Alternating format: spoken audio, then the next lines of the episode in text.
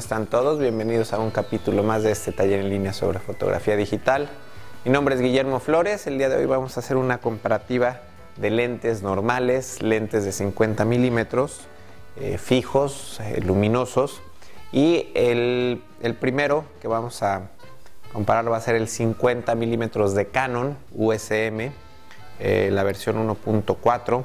Este es un lente de 420 dólares aproximadamente. Y bueno, es el lente más económico de estos tres que vamos a, comparar. Un lente ligero, compacto. El siguiente es un lente Carl, Zeiss, eh, un lente alemán, también 50 milímetros, 1.4. Este es un lente de enfoque manual. Este lente eh, no tiene enfoque automático, el diafragma sí es automático, se controla desde cámara, eh, pero es un lente que se siente muy bien el enfoque para hacer sobre todo video y para trabajar con todo lente abierto, hacer retrato eh, y para bueno, asegurarnos de que las fotos estén en perfecto foco. Este lente Carl Zeiss tiene un precio también en dólares de 725 dólares. Y finalmente, eh, creo que es de los mejores lentes del mercado. Es un 50 milímetros. Este es el, lente de Canon 1.2. Este es de la serie L, un lente pues el más grande en tamaño de los tres. Un lente bastante, bastante sólido, bastante luminoso. Este lente sí tiene enfoque automático, tiene eh, pues también se siente bastante bien el, foco para hacer enfoque manual, ya sea en fotografía, de retrato o en video. Y bueno, la desventaja de, este lente es que es bastante caro. Este lente cuesta 1.570 dólares aproximadamente. Entonces, pues bueno, vamos a hacer unas, unas fotografías y vamos a analizar los resultados. Vamos a ver primeramente el encuadre que hicimos con los tres lentes. Eh, bueno, esta es una vista de Barcelona. Eh, una zona, bueno, pues no es muy turística, es un poco más industrial. Y nos vamos a enfocar en la esquina, que bueno, es la zona más conflictiva siempre en, en los lentes. Entonces, esta foto fue la que tomamos con el lente de 50 milímetros, el 1.2 de Canon, es decir, el lente más caro de los tres. Y nos vamos a acercar acá hasta el 100% para ver algunos detalles. Em, vemos, bueno, la, definición estamos trabajando con el lente totalmente abierto. Voy a acercar un poco al 200% para que vean acá un poco de aberración cromática verde y eh, magenta un poco roja de este lado. Entonces, bueno, eso es normal en los lentes porque estamos totalmente abiertos. Vimos algo de viñeteo, ahora los vamos a comparar en los tres lentes. El segundo de acá es el lente Carl Zeiss. Este lente tiene, vemos que no hay aberración cromática, pero hay una especie eh, de pues fantasma o residuo blanco que invade a las zonas oscuras o de poco contraste.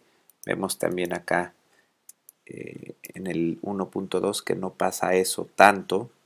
Vemos mejor contraste en, la imagen. Eh, aclaramos que el lente 1.2 está cerrado un tercio a 1.4. El, el, lente eh, Carl Zeiss está a su apertura máxima. Y bueno, aquí estamos viendo algunos detalles, algunas comparativas entre los dos lentes totalmente abiertos. Vamos a recorrer a esta zona para que puedan ver la comparación. Eh, obviamente tienen exactamente el mismo proceso ambas fotos y eh, se me olvidó comentarles que eh, todas las fotos que vamos a ver fueron tomadas con la cámara 5D Mark II. Eh, una cámara de sensor de cuadro completo y finalmente por acá a la derecha tenemos el lente, vamos a ver por aquí la información para que vean que no les estoy echando mentiras. Este lente de la derecha es el EF eh, e de Canon, la versión 1.4, el lente más económico, el que estamos viendo hasta acá a la derecha. Y vemos, eh, vamos a ver las antenas estas, para ver el detalle y aberraciones. Nuevamente 1.2, ah, pues bastantes aberraciones. 1.4, pues como fantasmeo o, falta de contraste, no, no sé cómo llamarlo. Y el 1.4, pues si vemos un poco de aberración cromática también verde y magenta. Eh, pero bueno, la definición para un lente tan económico pues me parece bastante, bastante bien.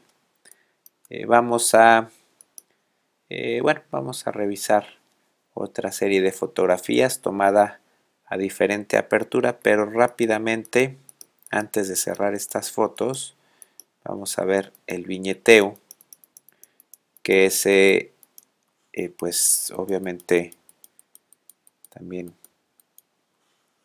influye hasta la izquierda tenemos el 1.2, vemos bastante viñeteo, aquí la zona oscura en la esquina. En el Carl Size eh, vemos menos, eh, pues a, mi punto de vista sí es mucho menos el, que tenemos en el Carl Size. Voy a tratar de colocarlas acá, eh, todas las fotos en una sola ventana para que las comparemos rápidamente. Y no sé si alcanzan a apreciar. Este es el 1.2 este es el Carl Size y este es el 1.4 que el 1.4 tiene bastante viñeteo es el que el peor en, este sentido. Obviamente el, más económico con más viñeteo. Y el, el 1.2 bueno es también se le ve bastante comparado con el Carl Size. Para mi gusto el Carl Size fue el que menos tiene este problema de billeteo. Entonces vamos a ver los lentes eh, comparados en otras aperturas.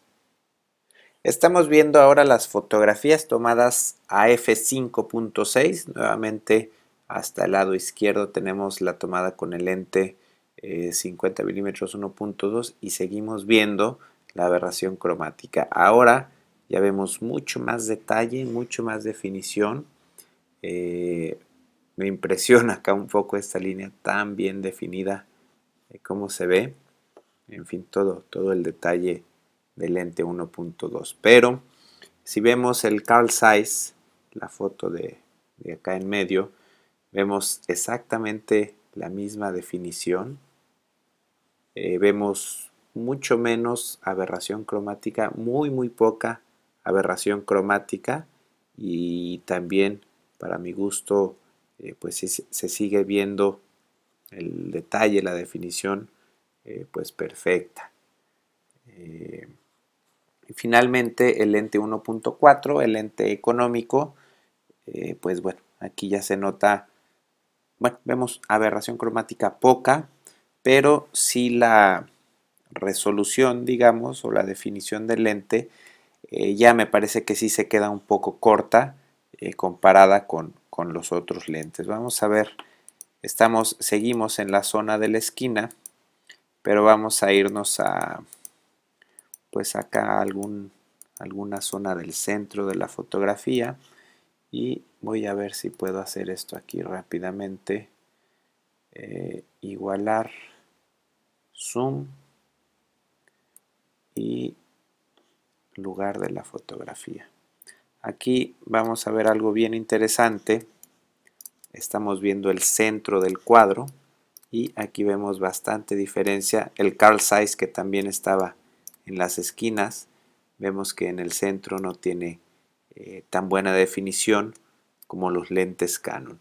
A la izquierda acá tenemos, vamos a dejar esta vista por ahí más o menos, el lente 1.2 con perfecta definición en el centro, el Carl Size 1.4 eh, pues se ve bastante baja la definición No sé si alcancen a ver el poco detalle que hay en las líneas, en los ladrillos.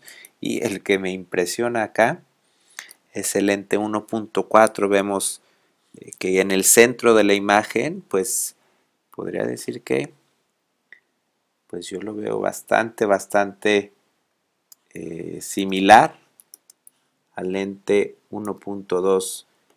Quizá el lente 1.2 de Canon sea un poco mejor, pero bueno, es mucha la diferencia en precio y poca la diferencia en definición.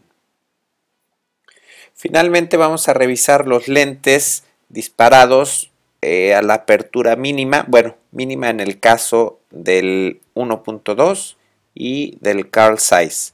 El, lente 1.4 eh, cierra el diafragma hasta F22. Entonces, eh, bueno, de hecho de los, de los tres lentes es el, el que mayor rango tiene de aperturas de diafragma. Pero bueno, vemos el 1.2 acá a la izquierda. Seguimos viendo la aberración cromática en la esquina de la fotografía. Eh, vemos cómo se perdió nuevamente el detalle. Esto sucede con todos los lentes. Conforme cerramos el diafragma se vuelve a perder el detalle. El Carl Size eh, creo que con el diafragma cerrado es el mejor de los tres lentes. El diafragma totalmente cerrado a f16.